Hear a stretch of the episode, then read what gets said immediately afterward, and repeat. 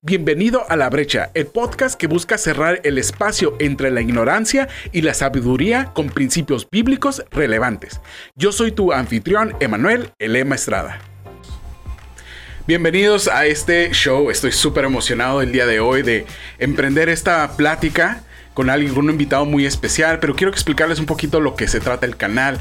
El canal se trata de poderte edificar, date información, conocimiento, sabiduría, que te vaya a edificar, no un término medio, sino, o sea, estamos pensando en lo longevo, estamos pensando en que te demos bases para tú tener éxito en todas las áreas de tu vida. Así que con eso en mente tenemos a Saúl Palazuelos. Saúl Palazuelos, él fundó eh, Bueno Company, una app para conectar los antojos de las personas con la gastronomía, gastronomía local, cual ganó dos competencias y una mención honorífica fundador de Top Clinic, consultor, estratega y conferencista en el área de desarrollo de negocios de la salud.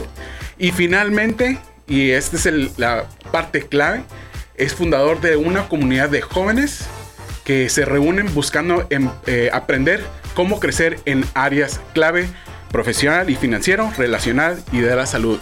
Saúl, Palazuelos, bienvenido, ¿cómo estás? Muchas gracias, Emma. Muy bien, pues digo, se escucha como raro cuando te, te dicen todas las cosas que haces porque son puras ideas locas que a uno se le ocurren, ¿no? Y, más, ya materializadas, pues se escucha padre ver como un poquito ahí el legadillo y que vamos armando. Sí, definitivamente, porque obviamente hay un legado, has aprendido en todo ese transcurso, en todo ese esfuerzo, ahí realmente hay sudor, hay lágrimas seguramente. Y queremos aprovechar. Claro. Sí, queremos que ya nosotros no querer llorar eso y ni sudar esos claro. este, este, sudor, ¿no? Sí. Entonces, eh, Colmena, vamos a, quiero hablar primeramente de Colmena y tuviste una conferencia hace poquito y Colmena, este, uh, trata de darle a, a, todas estas personas, a todos estos jóvenes recursos que los vayan a edificar de una forma, pero con bases bíblicas. Esa es creo que la, la, la, parte clave de todo, de todo este instituto o comunidad, mejor dicho. Sí, sí. Eh, ¿Cómo lo podrías tú definir? Sí, pues básicamente es un espacio de crecimiento integral. Eh, si nos vamos nosotros a la historia de los mejores bestsellers de desarrollo personal, eh, todos traen bases bíblicas. O sea, incluso te vas a, a los autores de antaño, ¿no? Eh, de negocios, de filosofía de negocios, desde este Napoleon Hill, Ernest Gale, te vas, ves cómo hay una influencia grande en, en cuanto a la Biblia, ¿no? Pero yo creo que con el tiempo se va agregando mucho ruido y el fanatismo religioso te hace ver la Biblia como un, libro muy, eh, bueno, me gusta la palabra espíritu flautico o muy mitológico, ¿no? Entonces poco aplicado. Entonces quien lo, lo ve, como lo ven por ejemplo los judíos, como la ley, como una constitución, como un, documento de derechos y obligaciones, encuentras una practicidad increíble para todas las áreas de tu vida. Y lo ves... Eh, Simplemente, realmente, o lo que yo trato de empujar con la cuestión de Colmena, es que es personas que quieran crecer desde una perspectiva diferente puedan entender estos principios, porque son principios o leyes. No te estoy hablando como de algo uh, meramente eh, utópico, metafísico. Te estoy diciendo, mira, si haces A, vas a cosechar B. ¿no? Entonces, ya lo entienden y, es donde muchos dicen, oye, no sabía que venía esto. o sea, y aquí está, ¿no? Entonces, porque fue un proceso de epifanía personal y que lo he aplicado yo en todas estas áreas en mi vida y he visto resultados extraordinarios en mi vida. Y también omitir muchas de esas sugerencias me ha ocasionado muchos dolores de cabeza, entonces en eso estamos. Y ahora, tuviste una conferencia hace poco en la cual yo asistí, estuvo bien padre. Gracias. Tuviste muchos invitados y vimos el, fruto de, de, estas personas y estaban bien emocionados de, que hoy este recurso es práctico y lo, lo puedo hacer. Lo vieron vi esperanza en mucha gente, como que, ok, sí se puede hacer. Eh, ¿Me puedes explicar un poquito brevemente qué se trató la... sí, mira, hablamos yo creo que el primer tema importante que era como el, eh, la inauguración de esta comunidad y es el poder de la proximidad. Y cómo tú puedes cambiar tu vida o transformar tu vida cambiando tus relaciones. Entonces, el centro era de que pues al final del día tú eliges pensamos que las relaciones que tenemos pues ya se nos son dadas y no las podemos cambiar, ¿no? las amistades con las que creciste eh, eh, o las, las personas con las que convives diariamente, piensas que es lo que ya pues te tocó. Y de alguna manera muchas veces estas personas que están en nuestro entorno, pues no es que nos odien, pero no, no comparten a lo mejor la misma hambre de crecimiento, no comparten los mismos anhelos y ellos en su, en su amor, ¿no? Porque querer que sigas perteneciendo con ellos, pues te retraen un poco. Entonces, y a veces pensamos, no me apoya mi familia, no me apoyan mis amigos, es que estás pidiendo frutos al lugar equivocado. Entonces, yo les compartía eh, sobre cómo habla la Biblia de las amistades, ¿no? Eh, vemos versículos como que las, las malas amistades corrompen ¿no? los buenos hábitos, o como un amigo te puede ser de destrucción también, ¿no? Y eso suena como algo, súmame un proverbio común y corriente, se podría decir. Así es, así es. Y ahí está, pues, o sea, porque es tu círculo principal de influencia. Entonces, muchos de tus estándares los vas a determinar por tus amigos. O sea, incluso si tú has vivido o vas con tus amigos y su estándar es generar dinero para la fiesta del fin de semana, no para generar eh, un ingreso más alto o el desarrollar todo tu potencial, pues ese es tu estándar. Entonces, cuando a mí en lo personal yo, yo que yo les digo, yo amo a mis amigos, pero ya los amo a ciertos, a, la gran mayoría a la distancia. Y yo ya pertenezco a otras comunidades con personas que quieren crecer igual que yo, pero yo tuve que hacer esa migración, ¿no? Este, y obviamente al yo empezar a aproximarme con estas personas, que sucedió? Pues mis estándares empezaron a elevar, porque empecé a conocer jóvenes incluso más chicos que yo, generando más ingresos, generando resultados a nivel físico también. O sea, muchas cosas que yo anhelaba pues hasta que no me acerqué, no, no obtuve la información, no obtuve las herramientas, no tuve la inspiración, no tuve la motivación, no tuve la mentoría. Entonces yo tuve que hacer esa migración y automáticamente el estar en ese ambiente me permeó a mí de unos nuevos estándares, ¿no? Entonces era algo que les comentaba. Fíjate que algo que me cayó el 20 durante esa plática fue que yo en, durante la pandemia eh, nos aislamos muchísimo. Yo creo que, y eso a mí me afectó de una forma muy negativa porque yo ya no me estaba ni siquiera, tenía círculo de amistad, ya, el, ya nomás era yo, nomás era un punto de amistad, yo nomás, yo nomás estaba. Y por ende tenía estos, los mismos resultados, que estaba algo como cíclico, que no podía salir de ahí porque no estaba teniendo ningún punto de influencia positiva o que me, que me pudiera inspirar a la posibilidad, ah, sí lo puedes hacer, sí lo puedes lograr. Y eso a mí me fascinó. Eso, eso es lo que yo traje de, yo saqué de esa plática y, y la verdad me fascinó. Pero ahora, ¿cómo dentro de todo este mundo que está lleno de mucho conocimiento, mucho, muchos recursos por todos lados, como buena, como mala, en todas las redes sociales, cómo uno puede diferenciar entre lo que es lo que realmente me va a edificar algo y lo que no? Yo creo que lo primero que uno tiene que saber es cuáles son tus estándares o tus valores. Eso es lo que va a definir de dónde vas a... O sea, igual volvemos a la parte como religiosa, ¿no? O sea, dice, no escuches, no, no, no, en la Biblia hay, un, hay una parábola, bueno, una historia que Jesús habla muy padre sobre el siervo astuto. Entonces, como él cuando lo despiden empieza a ser amigos y al final dice que hasta su jefe, su patrón lo admiró. Entonces ahí viene la enseñanza, dice Jesús, dice, eh, aprendamos eso, dice que los hijos de este mundo son mejores para lidiar con el mundo que les rodea que los hijos de la luz. Entonces, el religioso se hace una burbuja, se aleja y rechaza todo conocimiento que no te lo da un pastor o que no te lo da alguien. No es cierto. O sea, yo he aprendido muchas cosas de personas que no tienen mi misma fe, pero la filtro a través de mis valores y mis estándares. Entonces, eso que hace protege lo más importante que en lo personal tiende a ser mi relación con Dios, ¿no? Mi propósito pero también me permite aprovechar recursos que nadie más está aprovechando. Entonces, eh, gracias a eso puedo filtrar correctamente. Porque si tú no tienes estándares y te vas a círculos, volvemos. O sea, yo he pertenecido a diferentes círculos de negocios que no comparto los ciertos valores y yo sé hasta dónde, hasta acá. O a lo mejor tu metodología o tu filosofía me sirve hasta cierto punto. Pero cómo entonces tú puedes separarte de todo lo que hay afuera es ten un oído agudo para, para escuchar. En Proverbios habla sobre el discernimiento. Aprende a discernir entre lo bueno y lo malo tenemos nosotros creemos un Espíritu Santo que nos ayuda a incomodarnos cuando esto sentimos que por ahí no es. Entonces es una manera bien sencilla de poder agarrar lo mejor de un lado sin este, comprometer tus valores o tus estándares. Yo lo he hecho y me ha permitido a mí crecer, como te comentaba, en todas las áreas. Entonces eh, eh, me puedo sentar con cualquier persona que sienta que tiene algo que aportarle a mi vida independientemente si creo o no cree en mi fe. Los, los judíos, y es algo que yo empujo mucho, eso hacen. O sea, ellos hacen muy buenas relaciones con personas que no comparten su fe. Ves a los, a los árabes también, los musulmanes. O sea, ellos tienen muy buenas relaciones. Pero también quien se va a acercar con ellos saben hasta dónde pueden porque tienen bien, bien este, establecidos sus estándares, sus valores. Entonces, para mí, pues son tus estándares. Y hoy en día hemos visto muchísima gente hacerse rica del, prácticamente de la, de la noche a la mañana y vemos que tiene una, una ambición sumamente grande, fuerte, ferviente y parece ser de que no hay valores. O sea, los valores eh, son maleables conforme a su ambición. Realmente parece que ser que ni tienen. ¿Cómo, o sea, ¿qué podemos aprender de ese tipo de gente que tiene una ambición, un hambre, pero está sacrificando valores generales sociales? Te voy a poner ejemplo Jeff Bezos, que tiene un, un estándar, un, la forma de trabajar él es como que la gente que está más abajo ni siquiera le dan permiso de ir al baño.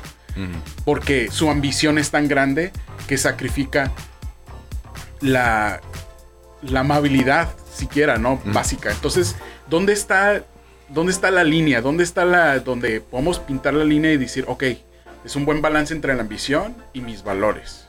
Pues al final del día nosotros eh, creemos, digo, volvemos a la parte de la convicción. O sea, para empezar, si yo tengo una empresa, un proyecto, yo sé que estoy para servir a mis empleados, no servirme de ellos. O sea, volvemos ahí de dónde parte tu filosofía de vida o tus convicciones. Entonces, creo que esa es una línea importante, pues. O sea, vemos un Jeff Bezos, o sea, pues él no comparte mis estándares. Ahora sí, el propósito de un negocio es hacer dinero. O sea, ¿para qué vas a poner un negocio? Para que haga dinero. Pero para que vas a poner un negocio con propósito es diferente. O sea, nosotros creemos en eso. Estoy generando una empresa, un proyecto que sea de influencia, no nada más que me genera mi ingresos, sino que pueda ser una plataforma sin darte bibliazos y ponerte el Salmo 23 en los productos. Simplemente en la manera en la que te trato, en la manera en la que te sirvo, en la manera que genero resultados, la gente va a querer lo que tú tienes. Entonces, eso lo he visto una y otra vez. Entonces, para mí ha sido, para mí ha sido entender eso. O sea, ok, ¿qué le puedo aprender a Jeff Bezos? Él no comparte y a lo mejor lo que él ha sacrificado es algo que yo no quiero sacrificar. Porque, bueno, quienes ya hemos generado proyectos o empresas que han generado buenos ingresos, pues hay un punto donde generas lo que quieres, pero si no sientes esa sensación de que estás cumpliendo algo más relevante que servirte a ti mismo, empieza a haber un tipo como que de depresión, ¿no? Y a mí ya me ha pasado más de una vez. ¿En qué, en qué sentido? ¿Cómo, pues por ejemplo, ¿no? O sea, al principio había ciertas cifras que a mí se me hacían como muy grandes que podía generar.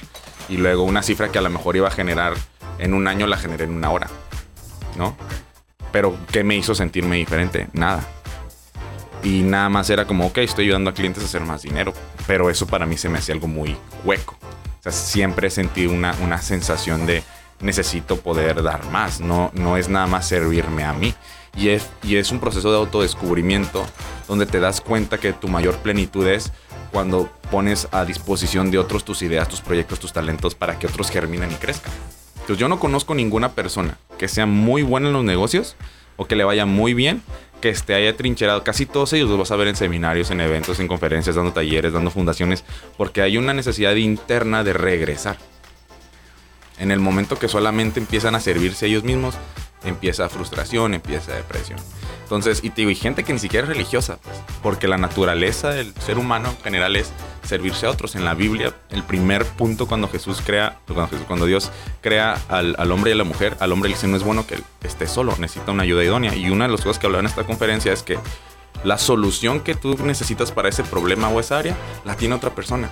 Hay alguien que pasó toda su vida investigando sobre cuál es la mejor dieta para cierto tipo de personas. Otra persona pasó toda su vida sobre cómo restaurar relaciones. Otra persona sobre cómo manejar mejor tus finanzas. O sea, alguien ya dedicó toda su vida para resolver un problema que tú tienes. La bronca es que nosotros queremos crear nuestras propias soluciones. Somos egoístas.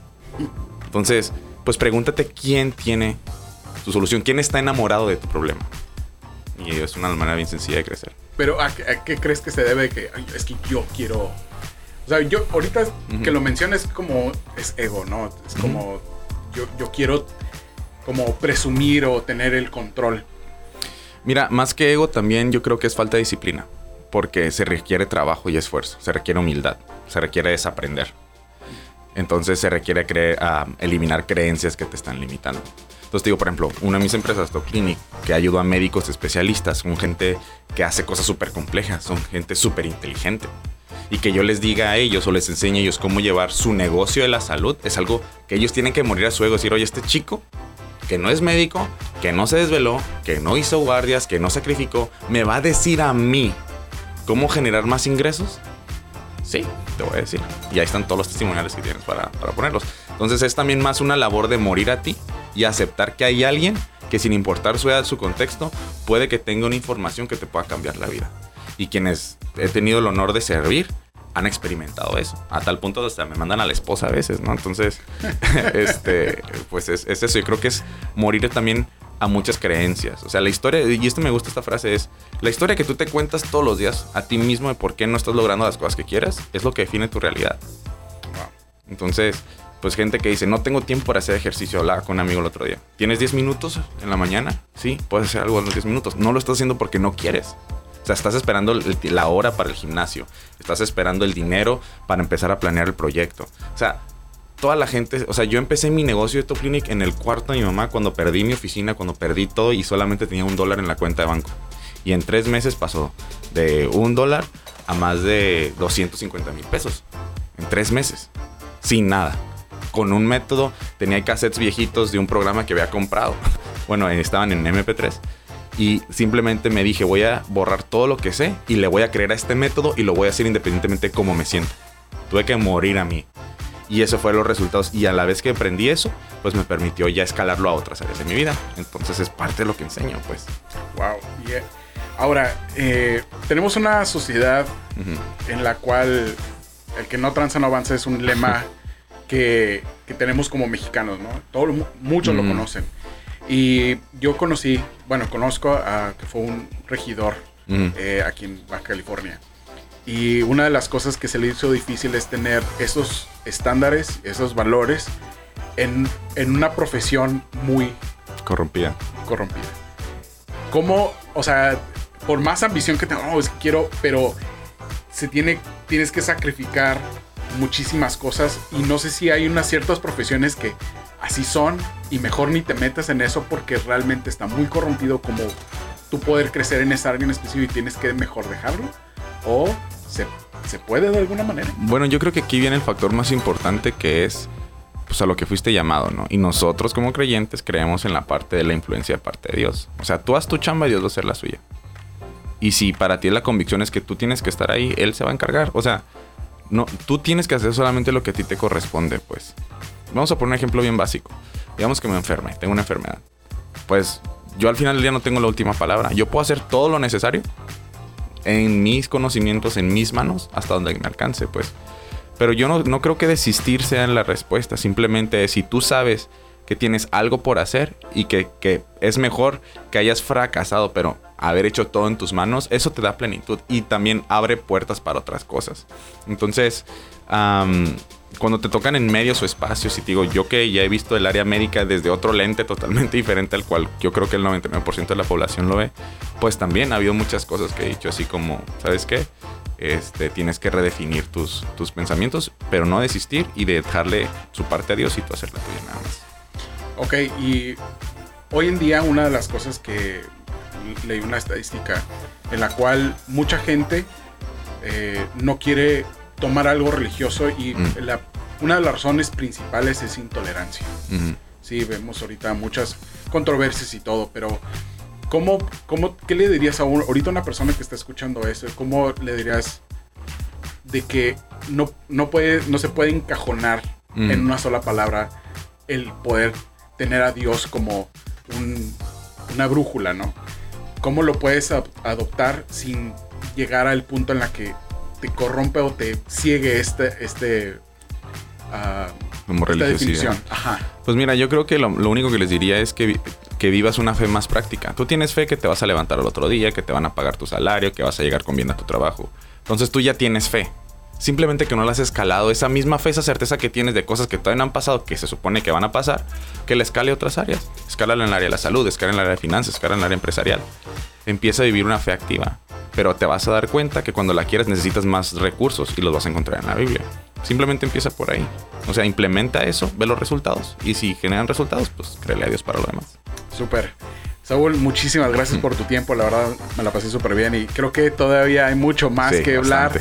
Y, creo que, pues, por el día de hoy lo vamos a dejar aquí y creo que tenemos hoy una buena oportunidad para aprender algo nuevo, deshacernos de lo que ya hemos aprendido Sí. y tenemos que dejar morir a nuestro propio Sí. eh, manera de vivir, nuestra manera de pensar y, te- y dar la oportunidad a algo nuevo. Así que muchísimas gracias a todos por estar aquí con nosotros y gracias por escuchar, Saúl. Muchísimas gracias. Y si quieres este, saber más de Saúl, eh, ve a Mentor Saúl. P, ajá, en Instagram En o en- Instagram, en TikTok, Facebook. ahí estamos. Muchísimas gracias, Gracias, Saúl. Un abrazo, bendiciones. Chao.